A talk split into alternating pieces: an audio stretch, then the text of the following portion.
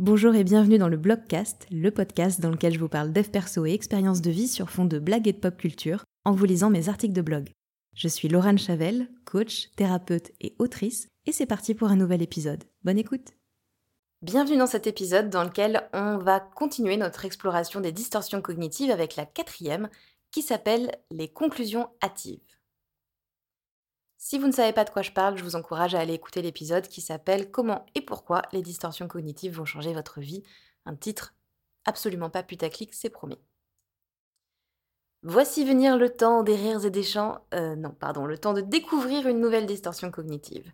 Comme souvent, euh, bah, son nom est hyper transparent, mais on va quand même prendre le temps de regarder un petit peu plus en détail ce dont il s'agit et les façons dont se manifeste ce vilain petit filtre mental l'art de lire dans les pensées. Voici à nouveau une distorsion qui nous est enseignée à tous et toutes en tant que société. En effet, eh ben, c'est pas rare que notre entourage nous pousse à interpréter continuellement les gestes, les regards, les paroles, les emojis d'autrui. Plutôt que de demander directement à notre collègue Martine pourquoi elle est en colère, si ça a un rapport avec nous et de lui expliquer notre ressenti, hashtag euh, communication non violente, je vous mets deux articles dans les hum, notes du podcast, deux articles que j'ai écrits sur le sujet de la, communication non violente et qui sont sur Mademoiselle, si ça vous intéresse de creuser un petit peu le sujet. Et on se flagelle pendant des heures. Peut-être qu'elle m'en veut de ne pas lui avoir rendu la gomme que je lui ai empruntée hier, ou alors c'est parce que la semaine dernière je suis arrivée avec 2 minutes 09 de retard. À moins qu'elle soit pas contente de mon travail en ce moment. Alors qu'en fait, Martine, elle, elle est juste un petit peu vénère parce que son mari a oublié d'acheter les brochettes pour le barbecue de ce soir. C'est aussi cette distorsion qui est à l'œuvre, et vous l'avez peut-être déjà noté, quand on cherche à interpréter à tout prix les signes et les messages de l'être aimé ou convoité. Ok, donc euh, il a mis trois petits points après son euh, je veux plus te voir, bonne continuation.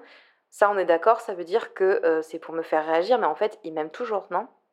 En plus, au milieu, il a mis une emoji maison. Donc, à mon avis, son désir profond, en fait, c'est qu'on se marie, qu'on fonde un foyer ensemble. En tout cas, je pense. Il est euh, relativement facile de, déceler cette distorsion chez mes clients et clientes qui l'affectionnent. Parce qu'en fait, quand il ou elle me décrivent une situation du type on m'a dit ça méchamment, cette personne ne m'aime pas, ou encore je peux pas lui dire ça parce que il ou elle va s'énerver, on va se disputer encore plus, et eh ben je leur demande comment ils ou elles le savent. Si la réponse c'est parce que je le sais, parce que ça se voit, slash c'est évident, ou encore parce que c'est toujours comme ça que ça se passe, et je vais me permettre de rajouter également le fameux parce que je connais cette personne par cœur, je sais exactement comment elle va réagir, eh ben on est dans une conclusion hâtive. Est-ce qu'on a tort pour autant? Non, parfois notre intuition, c'est effectivement la bonne, et c'est effectivement ce qui va se passer. Mais en préjugeant à l'avance de ce qui va se passer, on va orienter sans s'en rendre compte notre langage, notre façon d'être dans ce sens, et on va alors amplifier le risque que ça se passe effectivement comme on l'a imaginé. C'est sournois. Hein Anticiper les réactions des autres, ça revient aussi à les figer dans le temps, sans leur laisser la possibilité d'évoluer, de changer. Or, s'il y a bien une chose que j'ai appris de la vie, eh c'est que les gens nous surprennent bien souvent si on leur en laisse l'occasion.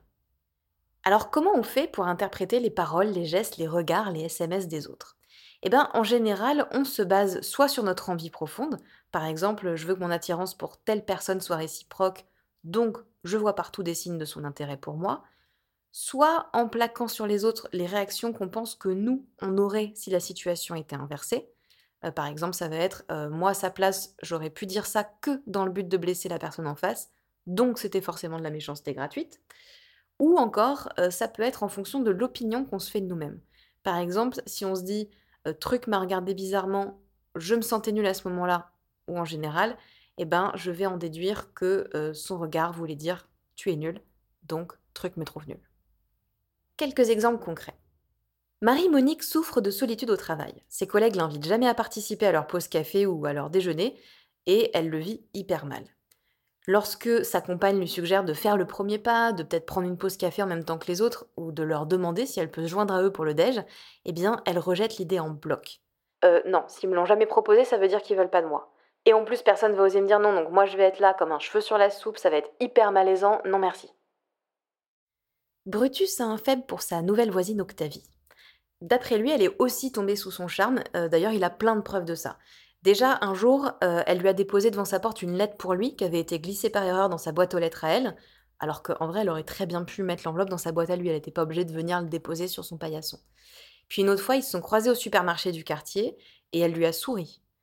Et euh, elle lui a aussi proposé via un mot personnalisé de passer à sa crémaillère. Donc ça fait quand même beaucoup d'indices. Octavie, de son côté, eh ben, en fait, elle s'en bat un petit peu les steaks de Brutus.